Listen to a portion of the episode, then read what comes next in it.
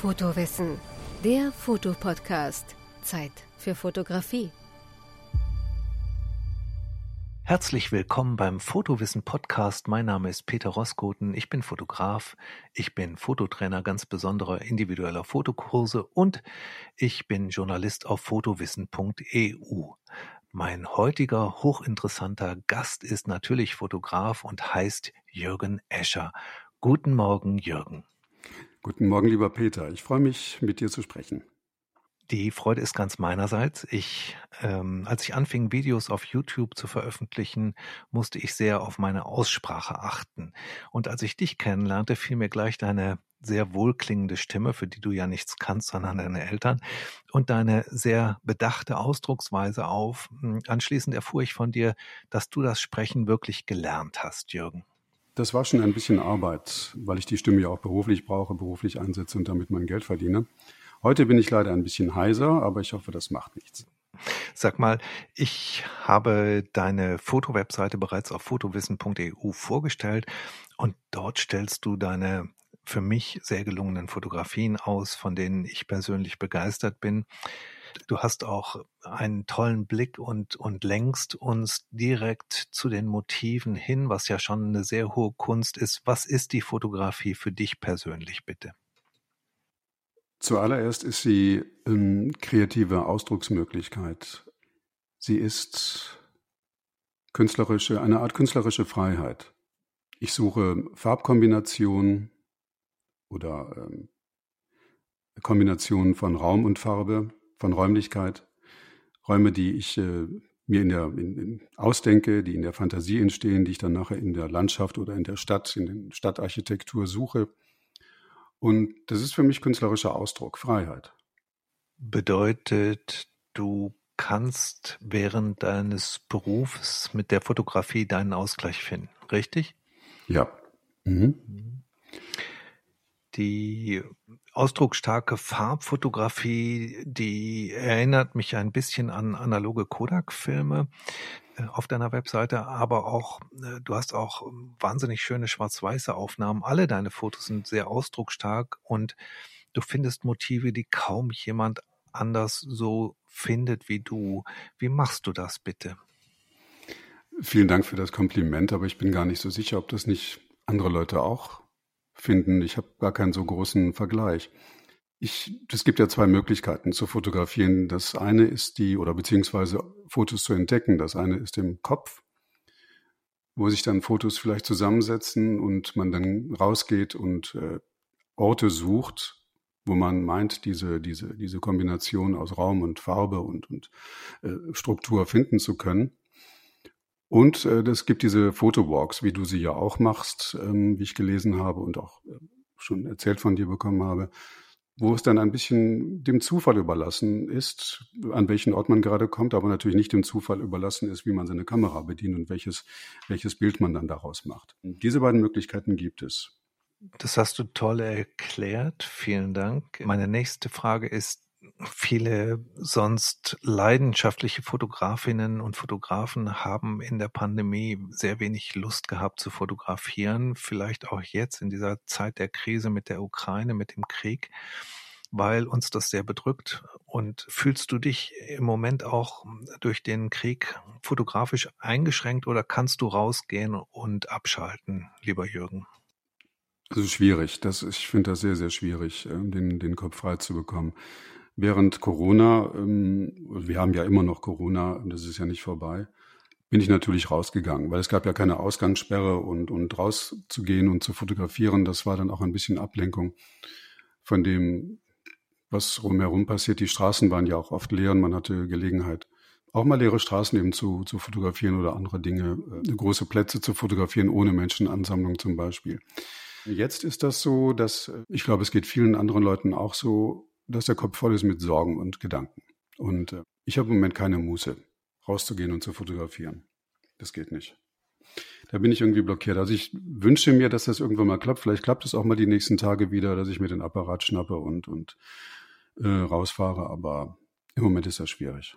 Das ist ja für dich auch ganz besonders schwierig, weil du im Rundfunk arbeitest und dort jeden Tag mit diesen bedrückenden Themen zu tun hast. Und da fällt es dir wahrscheinlich auch schwer, Abstand zu gewinnen. Ich kann ja ein Radio ausschalten, das kannst du nicht einfach, richtig?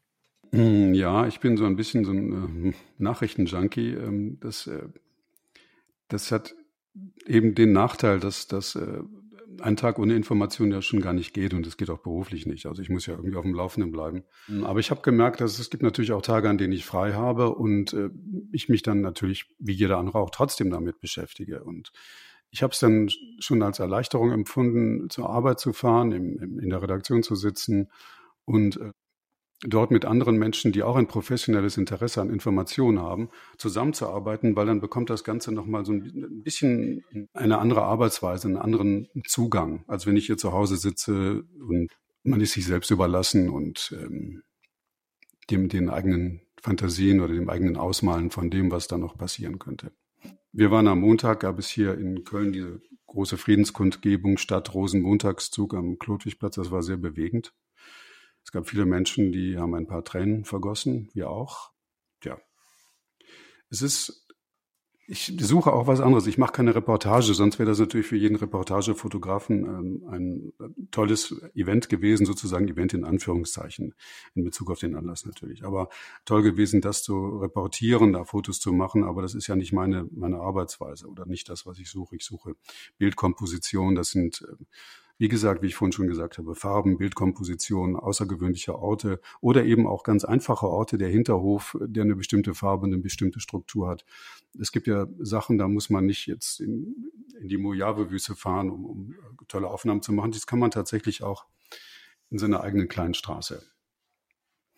Aber um nochmal auf deine Frage zurückzukommen, ähm, abschalten fällt schwer und äh, Fotografie ist sonst auch etwas äh, zur Meditation zur, zur Gestaltung von Ideen, zur Umsetzung von einer Art künstlerischer Freiheit, die für mich immer wichtiger geworden ist. Ich habe mit Fotografie schon ja noch zu analogen Zeiten angefangen. Meine erste Kamera war eine, eine uralte Pentax. Ähm, ich habe dann fotografiert damit mit Kodak, glaube ich, Kodak Gold oder Ektar.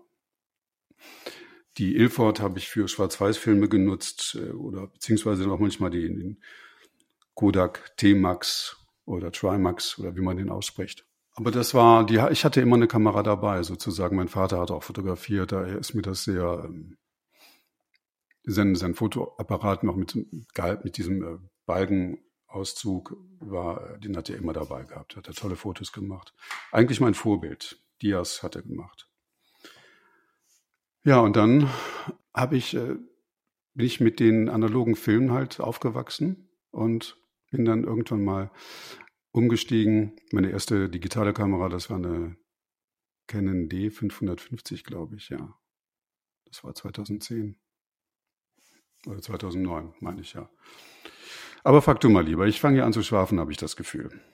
Überhaupt nicht. Ich finde das super interessant, wenn du das erzählst und wo wir gerade von Filmsimulationen oder nicht von Filmsimulationen, wir haben von analogen Filmen geredet, lieber Jürgen. Äh, benutzt du die heute noch für deine GFX, die du gekauft hast, eine GFX 50S, also eine Mittelformatkamera von Fujifilm? Benutzt du die Filmsimulationen von Fujifilm oder wie gehst du vor, bitte? Eigentlich liebe ich Fotos, die keine Filmsimulationen benutzen, sondern die sich tatsächlich an dem orientieren, was da ist. Also natürlich hat jeder Film hat äh, seine eigene Farbqualität, äh, das ist völlig klar. Aber ähm, ich versuche mir jetzt mal anzugewöhnen, ähm, bisschen Farbe rauszunehmen, bisschen farbreduziert zu arbeiten, also das abzubilden, was tatsächlich da ist, also eigentlich ohne Filter zu arbeiten. Es gibt, ähm, wenn ich Schwarz-Weiß-Fotos mache, zum Beispiel bei Porträts, dann fotografiere ich die natürlich auch mit einer Schwarz-Weiß-Simulation, um, um gleich zu sehen, wie, wie verlaufen die Kontraste, wie verlaufen Schatten und so weiter. Das kann man dann natürlich besser beurteilen. Bei Farbfotografie nehme ich manchmal den Kodachrom. Den mag ich gerne. Aber ich äh, benutze ihn eher so, um, um ein, ein Gefühl für das Bild zu bekommen. Aber ich glaube, beim fertigen Bild würde ich ihn wieder wegnehmen, würde ich eher dann wieder die Farbe reduzieren. Aber für den Moment des Fotografierens, also wenn ich dann durch den Sucher schaue oder mir das Bild dann am Display ansehe, finde ich die Filmsimulation ganz hilfreich. Aber wie gesagt, das ist etwas Merkwürdiges. Dann im fertigen Foto oder in dem Foto, was ich dann bearbeite, nehme ich dann meistens diese Filmsimulation wieder raus. Ich schaue gerade auf deiner Webseite auf das Bild Ellenbogen, Sylt. Und das ist eine Langzeitbelichtung, in der du fantastisch eine Stimmung festgehalten hast, die ich mir auch groß an die, an die Wohnzimmerwand hängen würde. Allerdings kommt mir dieses Bild gerade so vor, als wäre genau das mit einer Filmsimulation belegt. Stimmt das? Nein, aber es ist eine, eine, Bearbeitung, die ich in Lightroom gemacht habe oder Photoshop, das weiß ich jetzt gar nicht mehr genau. Ich gehe mal gerade selber drauf, ich hole es mir mal raus. Mhm. Es liegt in der Mix etwas ja. tiefer. Mhm. Mhm. Übrigens, für die Zuhörerinnen und Zuhörer werden wir natürlich die Webseite vom Jürgen verlinken. Sie finden das in den Informationen und natürlich in dem Begleitartikel auf fotowissen.eu. Hast du es gefunden, Jürgen? Mhm, ich habe es gefunden, ja. Ich kenne mich mit meiner eigenen Seite nicht aus, ja. Ja, das war, das war eine interessante Geschichte, dieses Foto, weil es doch mehr Arbeit war, als einfach mal eben an den Strand zu gehen und die Kamera auf ein Stativ zu stellen. Mal ganz abgesehen von der Technik der Langzeitbelichtung, das war gar nicht das Problem, aber der Wind war ein Problem. Ich wollte das Foto nämlich, das ist der Ellbogen, der hat eine Küste, ein Stück Küste Richtung Dänemark raus und auf der anderen Seite geht's nach List in den Süden von Sylt. Richtung Süden und ähm, von da kam aber der Wind. Also von der Seite war das Foto eine Langzeitbelichtung also, also überhaupt nicht möglich. Also ich musste dann hinter die Düne gehen, in den Windschatten quasi. Was aber dann auch dann zu diesem Foto geführt hat, was ja auch für meinen Geschmack äh, ganz gut geworden ist. Und ähm, mir kam es bei diesem Bild drauf an. Äh, es hatte dieser Nachmittag hatte sowas von die Sonne, die letzte Sonne, die kam so durch durch diesen durch diesen diesigen Tag, durch den Nebel und hatte sowas wie eine, wie eine Verheißung, also sowas, sowas Religiöses, dass, dass ähm, Menschen ins Licht gehen, Menschen das Licht suchen. Und dann kam halt diese Gruppe daher und äh, die gingen auch nicht, auch ausgerechnet, äh, glücklicherweise in die Bildtiefe hinein, also die gingen nicht quer durchs Bild, sonst äh, wären sie halt verschwommen in der Langzeitbelichtung, sondern sie gingen sozusagen von mir weg. Und das hat dann sehr, sehr gut gepasst. Man muss ja auch ein bisschen Glück haben beim Fotografieren. Genau. Allerdings, ja. Aber so ist es eine Komposition geworden, die mir sehr gut gefallen hat, weil der, es reduziert sich auf drei Farben. Das sollte sowieso dieses Weiß, dieses äh, diesige Weiß, dann das graue Wasser und der goldene Strand mhm. und die paar Menschen davor. Ist ja auch interessant, wie das Wasser gar nicht als Wasser zu erkennen ist, sondern so in den Himmel übergeht und eine dann auch so so stufenlos in den es gibt also keinen keinen echten Horizont in dem Bild, so das ist so ein ganz besonderes Foto für mich. Ja, das freut mich. Ja. Sag mal, du fotografierst jetzt digital mit der Fuji GFX 50S. Warum musste es ausgerechnet diese Kamera sein? Hast du äh, besondere Objektive dafür oder haben die Objektive eine Rolle gespielt bei der Entscheidung für die Kamera? Ist die Kamera für dich überhaupt wichtig? Ja, die ist wichtig. Also das, das äh, Handling ist eine wichtige Sache. Sie muss äh, gut zu tragen sein, gut in der Hand liegen. Dann natürlich äh, die Auflösung ist für mich wichtig. Also ich möchte auch mal kroppen können, möchte mir auch mal einen Bildschnitt bearbeiten können, ohne allzu große Qualitätsverluste zu haben. Drucken natürlich auch, aber ich habe noch kein Bild gedruckt, was größer als 1,20 mal 80 war. Also das kann man mit jeder, ähm, das kann man auch mit der mit dem APS-C-Sensor, soweit ich weiß. Deswegen gar nicht. Aber es ist, es ist diese Auflösung, das Kroppen ähm, und natürlich das Handling. Und da haben mir die Fuji Kameras sehr gut gefallen. Die, ich bin damals in den USA gewesen, dieses Bild, von dem du eben gesprochen hast, äh, dieses äh, Bild an diesem See in, Blau und Gelb gehalten.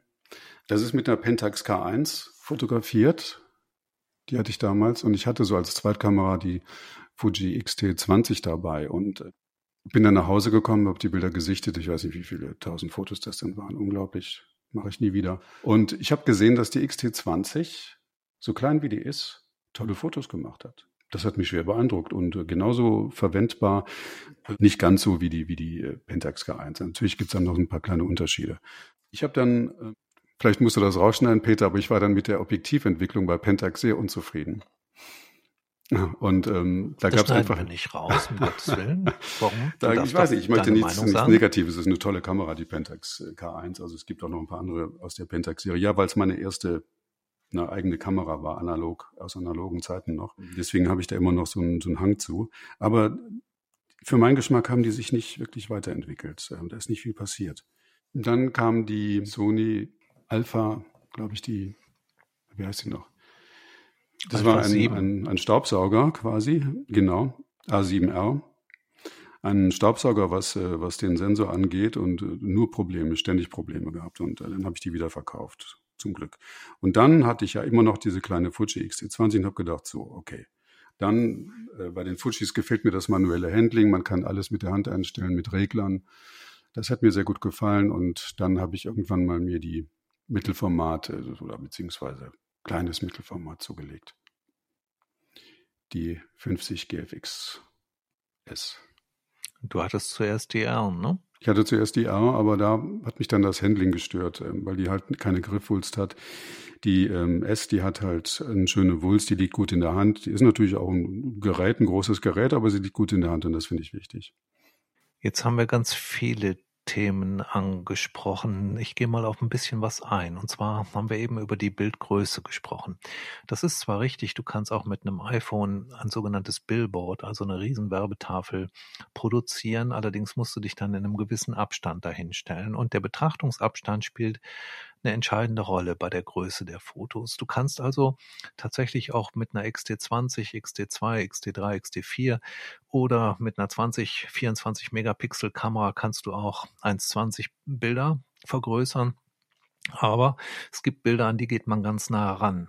Das sind nicht ausgerechnet Porträts, sondern es gibt äh, Bilder, wo man hinten Details erkennen möchte, in der Ferne oder so. Und dafür ist dann eine hochauflösende Kamera wesentlich besser geeignet, weil du da dich da tatsächlich auch schön vor das Bild vorstellen kannst und immer noch die ganzen Details sehen kannst. Und ich glaube, das ist der riesige Unterschied zwischen einer XT20 und einer GFX 50S oder R. Mhm, sicher auch so, absolut. Das letzte Objektiv, was ich mir gekauft habe, das war das 3570 Fuji GF. Und das ist unglaublich. Das ist ein kleines, unscheinbares Objektiv, auch unter 1000 Euro. Aber man kann, wenn man 50 Meter vom Bäckerladen ist, immer noch erkennen, dann in der Entwicklung, was das Brötchen kostet. Unglaublich, toll. Und das ist natürlich dann eine große gestalterische Freiheit dann nachher in der Entwicklung am Computer. Mhm. Kommt ja noch hinzu, dass die Objektive eine ganze Ecke anders sind bei Fujifilm, als wir das vielleicht von anderen Marken gewöhnt waren, richtig? Ja, ich nehme an, du spielst auf die Qualität Absolut. An, ne? Ja, mhm. ja, ja, klar, natürlich, ja. Das stimmt. Also ich habe jetzt mittlerweile einige, ich habe das 110er. Ich, Im Moment sind äh, Porträts meine große Leidenschaft. Dazu benutze ich das 110 Millimeter, was ein unfassbar tolles Objektiv genau dafür ist. Bestimmt auch noch für andere Sachen, aber ich habe es jetzt eigentlich erst nur für äh, Porträts eingesetzt. Das reicht völlig aus. Also vielleicht überlege ich mir noch das 80er oder zu kaufen, aber das ist natürlich auch in einer Preisklasse, die man eben mal nicht aus der Portokasse bezahlt. Aber das 110er ist toll. Das liebe ich wirklich. Mehr braucht man nicht. Ich persönlich liebe ja das 120er Makro, mit dem ich auch Porträts fotografiere und mit dem wir dann auch im Studio fotografiert haben. Übrigens für alle Zuhörerinnen und Zuhörer interessant. Das Bild, was in dem Podcast abgebildet wird, ist vom Jürgen Escher fotografiert. Finde ich phänomenal. Hast du toll hingekriegt. Und das ist allerdings in einer Distanz fotografiert, mit der du äh, mit dem 110er nicht mehr klarkamst, richtig? Ja, genau so war das. Du hattest einen, einen Makroring mir gegeben, den habe ich draufgeschraubt. Ich weiß jetzt aber gar nicht mehr, was das war, 16er. Ich glaube, der 16er war das, ne? Der kleinere. Der kleinere, mhm. ne? Ja, das fand ich toll. Ja. Und so da dran zu gehen bei einem Porträt, das hat natürlich auch nochmal einen gewissen Reiz. Also den werde ich mir auch noch besorgen. Auf jeden Fall. Ausschnitte zu fotografieren beim Porträt. Ja, das hat uns riesen Spaß gemacht, diese mhm. Session im, im Studio. Mal standst du für mich Model und mal andersrum, richtig? Ja, das hat Spaß gemacht, das war gut, ja. Ja, ich habe auch was gelernt. Das war ja äh, sehr schön mit dem, mit, den, äh, mit dem ausgeleuchteten Hintergrund, mit den Papierleinwänden. Mein kleines Studio hier im Haus ist jetzt auch mittlerweile fertig, äh, dank deiner Hilfe, dank deiner, deiner Ratschläge. Mhm. Und das lässt sich sehr gut an.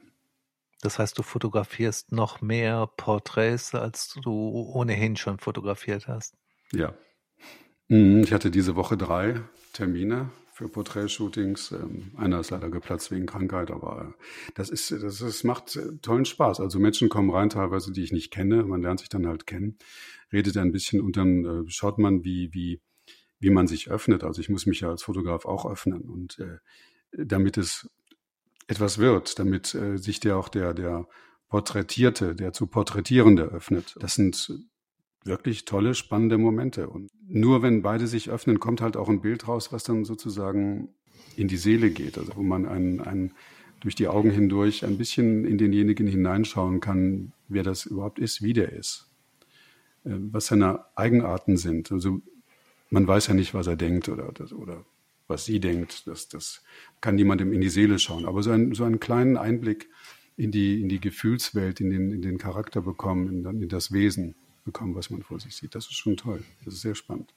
Da denken viele, Porträtfotografie wäre ausschließlich Technik, aber die Technik ist nur die Grundlage und dann musst du tatsächlich mit dem Menschen ähm, agieren. Sprich, du brauchst eine, einen Dialog, auch wenn der vielleicht gar nicht durch die Stimme passiert. Und erst dann kommt das zustande, was du gerade richtig gesagt hast, nämlich das in die Seele schauen. Das ist dir zum Beispiel bei dem Foto von mir sehr gut gelungen. Natürlich liegt das auch immer daran, wenn man, wenn man befreundet ist, dann fällt einem das leichter, in die Seele reinzuschauen. Das hast du gerade ja auch schon gesagt, dass du das mit deinen Models oder mit den Gästen, die du hast, äh, gerne machst. Ich habe früher sehr viel Porträts fotografiert, geschäftlich, und da kamen Menschen rein und haben sich porträtieren lassen. Das ist total, total äh, kaputt, dieses Geschäft. Da kommt keiner mehr rein. Die wollen, die machen entweder Selfies oder die machen das mit Amateuren zusammen, die wo es nichts kostet. Aber als Fotograf kannst du daran nichts mehr verdienen. Der Beruf Fotograf ist äh, schon vor Corona völlig im Eimer gewesen. Ich hoffe, ich kriege dafür ein paar Kommentare von Menschen, die anderer Meinung sind. Ähm, ich persönlich habe die Erfahrung gemacht, dass das, wenn du nicht ein, ein Top-Fotograf unter den ersten 100 bist, äh, kein Geschäft mehr ist, kein Beruf mehr sein kann, leider. Ja, ja, ich habe das Glück, dass ich ähm, damit kein Geld verdienen muss. Ich würde sehr gerne Geld damit verdienen, aber das ist, äh, ich brauche es nicht. Ähm, ich kann mich völlig meinen Entdeckungsreisen hingeben, sozusagen, ob das nur Landschaft ist oder ob das Südfotos sind oder eben wie jetzt Porträts, ähm, ohne finanzielles Interesse sozusagen daran zu haben. Ähm, das ist ein Luxus, ein ungeheurer Luxus, den ich mir im Moment gönne und das, das finde ich ganz toll. Da sind wir ja auch bei dem Thema Themenfotografie. Gehst du schon mal raus und nimmst dir Themen vor, lieber Jürgen? Ja, die, ähm, die entstehen durch Zufall oft. Hier in, äh, im Kölner Süden gibt es einen Skatepark zum Beispiel. Da habe ich mich mal hingesetzt und äh, einfach den Leuten zugeschaut und man sieht dann erstaunliche Dinge, Sprünge und, und ist faszinierend. So ein schöner Sommernachmittag äh, war das und äh, da ist dann viel los. Leute sitzen da, Kinder machen die ersten Übungen und, und die jungen Profis, die dann rumhüpfen und, und Sprünge machen und äh, das äh, fand ich dann toll. Also dann habe ich mich die nächsten Male mit dem Fotoapparat hingesetzt und äh, dann versucht, ein Spiel damit zu machen mit Licht und Schatten, mit, mit dieser Choreografie, die, äh, die die Leute dann ähm, hinlegen, tanzen, quasi auf dem, auf dem Brett. Sehr spannend. Man bekommt dann mit einer Zeit äh, so raus, wer ist gut, wer, wer, wer fliegt dauernd hin, wer lernt noch sozusagen und äh, man wartet dann, man muss die Kamera natürlich auch schon vorher ähm, eingestellt haben, Autofokus und so weiter funktioniert ja nicht. Das muss man schon vorher mal prüfen, Entfernungen und so weiter und Belichtung einstellen, um dann in dem Moment, wo derjenige dann über dieses Geländer meinetwegen rutscht, äh, dann abdrucken zu können. Das ist spannend. Es ist äh, ein schöner, äh, ein schöner Nachmittag sozusagen. Also Themen sind für dich nichts, was du planst, sondern was du spontan findest. Und die beiden Bilder, die du auf deiner Webseite in dem in der Rubrik Mix hast, sind äh, in meinen Augen sensationell. Da gibt's also zwei Schwarz-Weiß-Fotos von Skatern, die beide grundlegend verschieden sind, aber beide mit dem Schatten spielen und die wahnsinnig gut gelungen sind. Du hast Gegenlicht genutzt und hast das eben auch von der Gestaltung her wahnsinnig interessant fotografiert. In dem zweiten Bild, was auf der Webseite zu sehen ist, ist ein weißes Hemd zu sehen. Viel mehr ist es nicht. Und unten ist der Schatten zu sehen. Und dann gibt's ganz viel negativen Raum vorne, freien Raum vorne, den du fotografiert hast. Der gefällt mir wirklich ausgezeichnet. Wie gesagt, die Zuhörerinnen und Zuhörer, wenn Sie diesen Podcast gehört haben, gehen Sie mal auf die Webseite von Jürgen oder eben erstmal auf die Fotowissen-Webseite, wo dann die Seite von Jürgen äh, referenziert ist. Äh, die beiden Fotos gefallen mir sehr gut, sind aber, glaube ich, das ist, glaube ich, noch ein Projekt, was noch läuft bei dir, richtig? Ja, richtig. Da hätte ich gerne ähm, mindestens noch ein Foto dazu in dieser Weise. Eigentlich wäre schön, fünf Fotos zu machen ähm, daraus, aber mal sehen. Das ist, die äh, Bedingungen sind ja, also ist, man kann es immer nur nachmittags machen, wenn die Sonne in, einem, in einer bestimmten Richtung steht. Und dann muss natürlich auch ein, jemand da sein, der einen guten Sprung macht. Ja, der Platz, ich sehe jetzt die Fotos auch gerade, das ging natürlich auch darum, den, den Schatten wirken zu lassen. Also, weil der Schatten bringt nochmal unter Umständen eine ganz andere Bewegung, eine ganz andere ähm, Bewegung da als der, der Inliner, als der Skater selber. Mhm.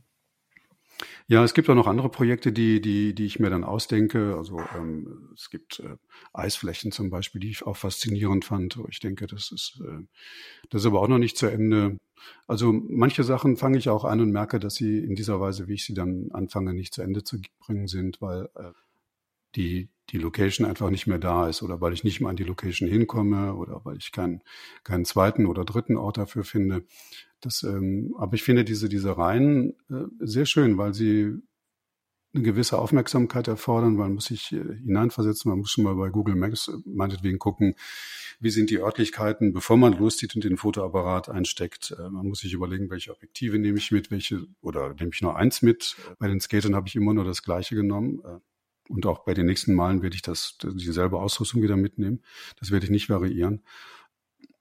Es gibt Projekte, die oder Serien, die ich immer noch im Kopf habe und die äh, ich auch weiterverfolge. Wir waren ja gemeinsam am Medienhafen in Düsseldorf, lieber Jürgen, und da hast du glaube ich, auch mit dem Stativ fotografiert. Das Stativ spielt für mich eine wichtige Rolle. Ich kann mich mit dem Stativ besser auf meine Motive konzentrieren. Nicht alle, natürlich nicht. Es gibt äh, Motive, da muss man freihändig fotografieren und es ist auch einfacher, freihändig zu aus der Hand zu fotografieren. Aber ich habe festgestellt für mich, dass ich das Stativ ganz gezielt einsetze, um meinen Blick besser auszurichten, um das Motiv besser zu finden. Und ich glaube, du fotografierst auch sehr gerne mit dem Stativ, stimmt das? Ja, das stimmt. Auch, äh, da hatte ich, ähm, ich sehe das Foto jetzt auch vor mir, Medienhafen Düsseldorf, ja. Ja, die Komposition ist, ähm, sagen wir mal, besser zu durchdringen. Also es ist äh, das, das ganze Ausrichten, äh, das, das positionieren gegen das Licht, meinetwegen äh, mit, mit Reflexen, die Reflexe einzubeziehen. Das ist äh, mit der Hand kann man das auch machen, klar, das, ne, aber ähm, mit dem, ähm, mit dem Stativ ist es nochmal ein anderes Arbeiten. Ich mache das übrigens auch bei Porträts, dass ich erstmal das Stativ benutze. Wenn ich jemanden dann positioniert habe, die Beleuchtung einstelle, Blenden, äh, ISO-Werte und so weiter. Erstmal die ersten Aufnahmen vom Stativ. Was dann noch ein bisschen äh, Distanz, ein Stativ hat auch immer ein bisschen Distanz, zumindest in der Porträtfotografie, wenn die, wenn die Kamera auf dem Stativ aufgeschraubt ist. Ähm, aber es gibt mir Gelegenheit äh, für zwei Sachen. Ich komme jetzt schon wieder auf die Porträtfotografie. Es gibt mir Gelegenheit für zwei Sachen, nämlich einerseits die ähm, Kamera einzustellen, Scheinwerfer, Licht und so weiter, ähm, den, denjenigen zu positionieren, die, die Stuhlhöhe oder wie er, wie er steht, oder ähm, dann ähm, andere technische Sachen, was weiß ich, das, das Tethered Shooting einzurichten und ähm, nebenbei auch noch ein bisschen Konversation zu treiben, mich, mich zu unterhalten und äh, mal so ein bisschen die Spannung rauszunehmen im Gespräch. Äh, und dann, wenn das ge gelungen ist, dann nehme ich die Kamera auch immer vom Stativ runter und mache mit der Hand weiter. Das war die letzten Mal so und das hat sehr gut funktioniert. Und dann kommt man äh, in dem Moment, wo man die Kamera selber äh, in der Hand hat, auch viel näher an denjenigen dran. In dem Moment ist eigentlich dann, da geht es eigentlich erst los. Äh, dann die anderen Aufnahmen, die zum Beispiel in den USA, die, da sind viele, äh, viele Stativaufnahmen dabei. Ja, die Komposition ist nochmal eine andere, das stimmt. Ja. Auch die Aufnahme vom Boden, wo die gelbe Linie uns in die Ferne führt? Du meinst dieses Asphalt. Der Asphalt, nee, das, das, ähm, das war mir zu heikel, weil das Fotografieren auf der Straße in den USA ist ein bisschen ähm, schwierig, weil wenn der Sheriff kommt von hinten und äh, dich sieht, dann hast du gleich Ärger. Also mhm. hatte ich das Gefühl. Das wollte ich nicht riskieren, ein Stativ mitten auf der Straße aufzustellen. Das wäre mir zu heikel gewesen tolle Aufnahme. Die gefällt uns natürlich auch sofort durch die Komplementärfarben, die drin sind, aber auch durch die Blickrichtung, die du vorgibst. Du gibst ja die Richtung in die in die Straße, äh, der Straße entlang vor, die begleitet wird von den Telefonmasten oder Strommasten, die rechts stehen. Das ist ein ganz interessantes Bild. Kann man nur empfehlen, mal anzuschauen.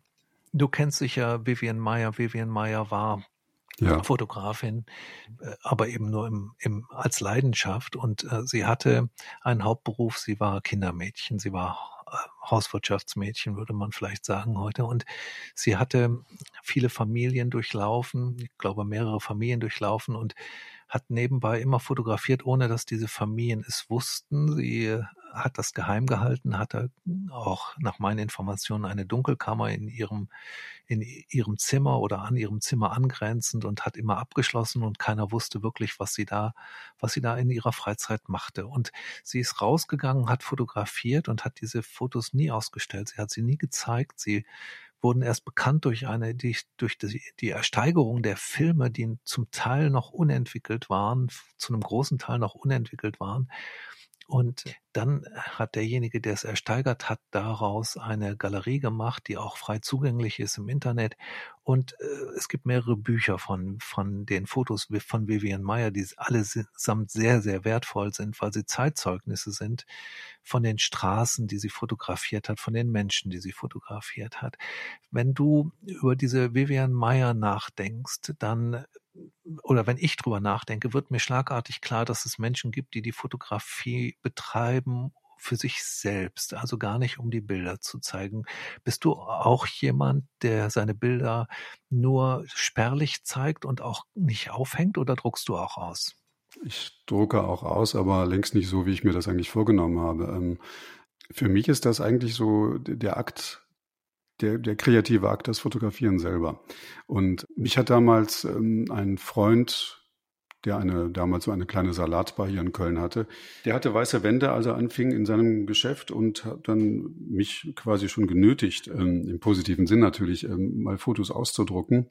Und ich habe mich dagegen gesträubt, weil in dem Moment, wo man ein Foto druckt, muss man sich festlegen. Dann, äh, man muss sich auf eine Version festlegen, eine Version in, in, in den Farbwände, also es waren Schwarz-Weiß-Fotos in den, in den, in der Helligkeit. Man muss sich auf den Ausschnitt festlegen. Man muss tatsächlich eine Entscheidung treffen. So ist das Foto, so soll es sein. Dann kann man nicht eine Woche später hingehen und sagen, das gefällt mir jetzt nicht mehr. Man muss sich einfach entscheiden. Und ich habe das dann gemacht. Es gab sechs Fotos, sind dann daraus entstanden. Und äh, ja, die hing dann da auch in der Wand und das sah tatsächlich schön aus. Ich war selber überrascht, wie gut das da wirkt. Mit schwarzem Rahmen, weißem Passepartout. Sehr schön. Und ähm, man muss Fotos, glaube ich, von der Festplatte mal lösen. Man muss sie in den Druck geben, selber drucken oder irgendwo entwickeln lassen. Man muss sie mal rahmen oder eben auch nicht rahmen, man muss sie mal irgendwie an eine Wand bringen, um sie zu zeigen, um sie, um die Fotos äh, selbstständig zu machen, um sie zu einem eigenen Wert zu führen. Auf der Festplatte nützen sie nichts. Aber ich neige auch eher dazu, ich bin da auch träge und, und ein bisschen faul. Mir reicht das manchmal auch, wenn ich mich begeistere an den eigenen Fotos oder an anderen Fotos, äh, wenn die dann auf der Festplatte sind. Aber tatsächlich ist es, ist es, glaube ich, wichtig für die eigene Entwicklung, für, für meine Entwicklung auf jeden Fall kann ich sagen, Fotos zu drucken, sie in der Hand zu halten, also auch das haptische Vergnügen zu haben und vorher eben auch diese ganzen Entscheidungsprozesse zu durchlaufen die eben dafür nötig sind im, im Verlauf der Entwicklung. Das finde ich sehr, sehr wichtig. Ich empfehle immer, lasst eure Bilder frei, druckt sie aus, weil es auch eine ungeheure Motivation ist, ein eigenes Bild an der Wand zu sehen und die Reaktionen von Freunden und Verwandten und Besuchern zu erleben. Das finde ich sehr schön, obwohl natürlich viele Menschen, die keinen Blick für Fotografie haben, auch einfach an den Bildern vorbeigehen und sie nicht einmal eines Blickes würdigen. Das ist dann ähm, immer schnell zu erkennen, wer eine Affinität zur Fotografie hat. Ja. Sag mal, lieber Jürgen, hast du ein eigenes Vorbild in der Fotografie? Schwierige Frage. Ähm, es gibt ganz viele Vorbilder, also ähm, ganz viele. Spontan. Vivian Meyer finde ich toll. Wobei mhm. ich, äh, ich äh, sehe gern die Fotos, aber Street Photography ist so nicht meins ungefähr, also eher Architektur. Es gibt äh, jetzt mit den Porträts habe ich mir sehr aufmerksam Peter Lindbergs Fotos angeguckt, ähm, die ich toll finde tolle, tolle äh, Szenen, die er geschaffen hat. Dann finde ich, es gibt ein, ich habe das, das Regal voller Fotobücher stehen, aber mir fällt im Moment kein einziger ein. Ähm, ist doch überhaupt nicht schlimm. Dir ist doch schon jemand eingefallen. Vivian Meyer war doch schon dabei. Ja, aber es gibt noch ein paar andere. Ähm, mhm. Aber es gibt einen amerikanischen Fotografen, der ist auch so ähnlich so kleine Büchlein gemacht. Die habe ich ein paar im Regal stehen, aber ich komme jetzt nicht drauf.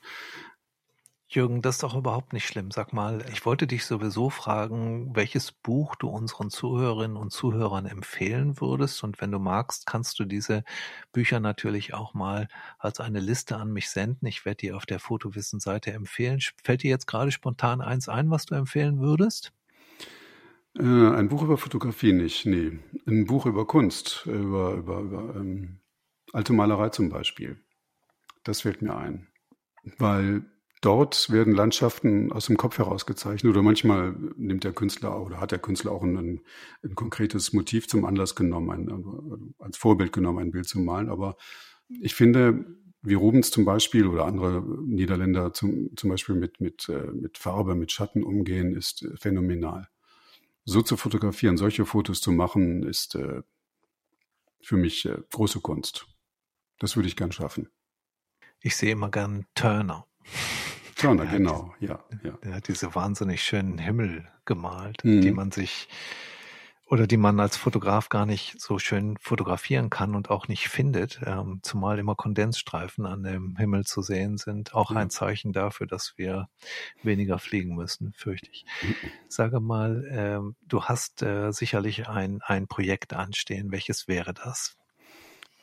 Ja, wie gesagt, das mit den Inlinern, das möchte ich fertig machen. Mhm. Porträts habe ich noch ein paar Ideen. Ähm, da möchte ich noch besser werden. Ähm, sowohl technisch als auch menschlich, also im Umgang. Menschlich meint jetzt den Umgang mit, mit Menschen, die, die zu mir kommen oder zu denen ich gehe. Menschlich ähm, bist du ein ganz feiner Kerl, da brauchst du nicht dran zu arbeiten, aber. Das ist lieb, dass du das sagst, lieber Peter, aber ich meinte ja jetzt auch so im, Bezug in der, der, der Offenheit im, den Umgang mit Menschen. Das ist äh, ja manchmal nicht einfach. Äh, da gibt es vielleicht noch das eine oder andere zu lernen. Projekte, ja, im Moment eigentlich wenig, äh, bis auf das, was ich eben gesagt habe. Wie gesagt, das, das was im Moment passiert, ähm, empfinde ich als sehr belastend.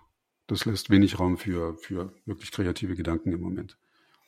Ja, ich stimme dir zu, zum Teil. Und zum anderen Teil muss ich sagen, brauche ich auch immer wieder diese meditativen Momente, um mich auszuklinken und um wieder frei in der Birne zu werden. Das finde ich auch ganz wichtig.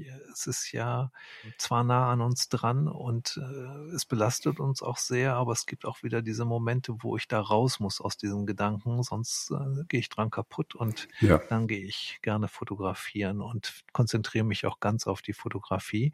In diesem Sinne wäre es schön, wenn wir in diesem Jahr noch ein Fotoprojekt zusammen unternehmen könnten. Hast du vielleicht ein, ein bestimmtes Thema, welches du gerne mit mir oder mit anderen zusammen fotografieren möchtest, welches dir einfällt?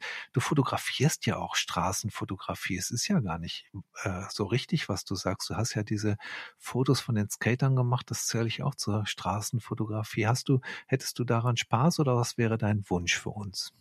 Ach, da hätte ich auf jeden Fall dran Spaß. Also das ist, bei den Skatern ist es natürlich so, die, die fahren ja vor Publikum. Also das, das, äh, sie lieben das natürlich auch teilweise zumindest, äh, fotografiert zu werden und, und äh, das ist was anderes, als wenn ich in der Fußgängerzone und Menschen fotografiere, die dann das Gesicht wegdrehen und äh, ähm, oder ich, ich müsste so fotografieren, dass ich mir die Kamera vor den Bauch halte und dann äh, mit den Voreinstellungen gleich äh, fotografiere. Das, das ist mir unangenehm. Ich kann das nicht. Ich oder auf Menschen zugehen und so sagen, darf ich ein Foto von Ihnen machen? Sie haben ein schönes Gesicht. Das ist so, das, das ist nicht meins. Ich bin eher zurückhaltend, schüchtern vielleicht. Lieb ähm, schüchtern und bescheiden. Ja, bescheiden weiß ich nicht. ähm, aber ähm, wir können gerne mal in Düsseldorf oder, oder vielleicht auch in Köln, wenn du magst, ähm, einen Fotowalk machen am Fluss, hier am, am Rhein oder durch die Stadt. Ähm, es gibt immer wieder neue Sachen zu entdecken und ähm, ähm, das ist toll, das macht Spaß. Neue Sachen, Brücken zu fotografieren. Brücken hat Köln, äh, Düsseldorf ja auch, da gibt's genug. Ähm, ist jetzt nicht das neueste Thema, aber ähm, es kommt ja immer wieder auf die Perspektive an, die man findet. Ich habe ein schönes Thema für uns. Ich glaube, das kommt dir entgegen mit deinen Linien, mit deinen Führungen, mit deinen Farben. Ich glaube, ich würde mit dir gerne mal Graffiti fotografieren. Wäre das was für dich? Graffiti. Ja, das habe ich ein paar Mal schon gemacht. Allerdings frage ich mich dann immer, äh, eigentlich ist das Graffiti ja schon das Kunstwerk im besten Fall und nicht das Foto, was ich davon mache. Ähm, und insofern weiß ich nicht, ob ich dem Künstler, der das Graffiti äh, geschaffen hat, dann damit gerecht werde, indem ich jetzt mein Foto davon als Kunstwerk äh, definiere. Aber ähm, Graffitis fotografieren finde ich insofern ähm, spannend, weil es ja vielleicht auch eine, eine äh, dokumentarische Reise ist, eine Reportage ist über das, was es gibt. Ja, ich gebe dir vollkommen recht, Kunst zu fotografieren macht keinen Sinn, aber ähm, wenn du es in Kontext stellst mit Menschen, die davor laufen oder mit einem mit einem Menschen, der mit einem Regenschirm davor läuft oder mhm. oder einem Kind, welches äh, Seifenblasen äh, bläst vor dieser Graffiti oder es gibt also so tausend Möglichkeiten, wie man das äh, wandeln kann oder wie man sich's anschauen kann, wie aus welcher Perspektive man es sieht und ich glaube, das würde ich gerne mal mit dir entdecken. Du, ich äh, komme gerne mit, weil wir werden zu Fuß unterwegs sein und uns wird da noch äh, werden noch zig andere Sachen durch die vor die Kamera laufen. Na, also da bin ich ganz sicher. Ähm, das kann man mal ausprobieren. Ich habe jetzt sofort dieses diese Banksy-Bilder im Kopf, die die teilweise genial sind, klar, ähm, aber eben nicht fotografierbar. Aber das ist ja ein Experiment, das kann man ja mal ausprobieren. Wer, wer weiß, was dabei rauskommt. Ich freue mich darauf sehr und möchte mich ganz herzlich für das Interview oder für das Gespräch mit dir bedanken. Es hat mir einen riesen Spaß gemacht. Ich hoffe, dass wir das nochmal wiederholen können, lieber Jürgen. Das freut mich. Ich äh, freue mich, bei dir zu Gast gewesen zu sein und ich freue mich auf unseren Fotowalk. Liebe Zuhörerinnen und Zuhörer, äh, das war der Podcast mit Jürgen Escher, einem ganz lieben Freund und großartigen Fotografen. Es lohnt sich, auf die Fotowissensseite in die Rubrik Podcast zu schauen. Bitte abonnieren Sie auch den Newsletter, schauen sich dort den Artikel an über äh, unseren Podcast. Sie können den Podcast auch dort hören. Sie können den Podcast aber auch auf vielen, vielen anderen Medien hören, zum Beispiel auf äh, Spotify, Apple Music und, und, und, und, und. Äh, suchen Sie einfach nach Fotowissen und finden uns und abonnieren Sie unseren Kanal. Mir macht das Podcast einen großen Spaß, besonders mit so lieben Menschen wie Jürgen Escher. Kira Krome war schon vor dem Mikrofon, ganz liebe äh, Person. Und ich würde mich freuen über Kommentare zu, zu diesem Podcast, äh, neben dem Artikel, unter dem Artikel, den ich Ihnen referenziere. Und dann ähm, verbleibe ich bis auf weiteres, Ihr Peter Rosgoten. Auf Wiederhören. Fotowissen der Fotopodcast. Zeit für Fotografie.